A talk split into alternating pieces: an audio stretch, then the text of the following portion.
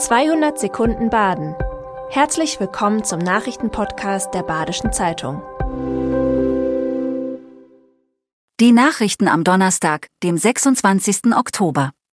In Baden-Württemberg werden die Wege zur nächsten Notfallpraxis länger. Aufgrund eines Urteils des Bundessozialgerichts mussten acht Notfallpraxen schließen.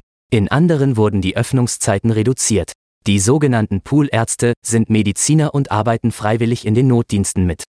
Für diesen Erwerb waren bisher keine Sozialabgaben fällig. Laut dem neuen Urteil können je nach Fall nun doch Gebühren anfallen. Die Kassenärztliche Vereinigung von Baden-Württemberg hat deshalb für die nächsten drei Monate die Notbremse gezogen. Sie fordert eine Klarstellung von der Politik. Das Gesundheitsministerium will das neue Urteil auf seine Bedeutung und Reichweite prüfen. Außerdem wolle man den Dialog mit den Ärzteverbänden fortsetzen. Einige Unternehmen planen eine Wasserstoffpipeline nach Freiburg. Dafür soll eine 15 Kilometer lange Leitung von Frankreich über den Rhein verlegt werden. Die nachhaltige Energie soll dann über die Leitungen von Badenova Netze zu ihren Abnehmern gelangen. Ob diese dafür geeignet sind, wird noch geprüft.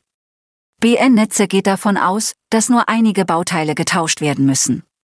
Im Elsass sollen sich in Zukunft Wasserstoffproduzenten ansiedeln, sie wollen sichergehen, dass es genug Abnehmer gibt. In Freiburg läuft deshalb aktuell eine Umfrage von Badenova. Mit der Universitätsklinik und der Firma Zerdia wurden bereits zwei Großabnehmer gefunden. In La wurde ein Mann wegen der Verwendung des Z-Symbols verurteilt. Er muss eine Geldstrafe zahlen. Das Z-Symbol steht für die Unterstützung des russischen Angriffskriegs auf die Ukraine. Der Mann hatte das Symbol zusammen mit einem Kampfhubschrauber auf TikTok geteilt. Außerdem verwies er darin auf sein Heimatland Kasachstan, das früher zur russischen Föderation gehörte. Ein weiteres Bild zeigte laut Bildunterschrift einen gewöhnlichen Ukrainer mit tätowiertem Hakenkreuz. Ich bin gegen Krieg in jeglicher Form, verteidigte sich der Angeklagte.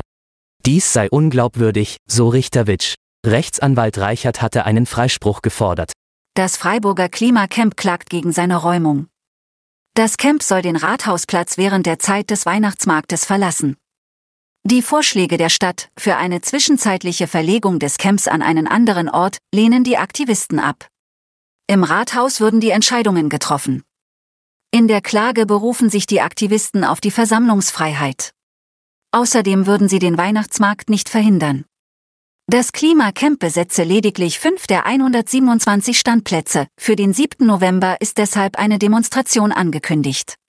Am Kandaner Bahnhofsplatz wird eine Videoüberwachung installiert.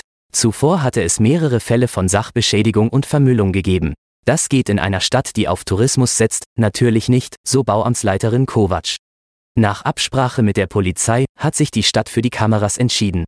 Datenschutzrechtlich ist alles zulässig. Dies sei zwar die teuerste Lösung, aber auch die vielversprechendste.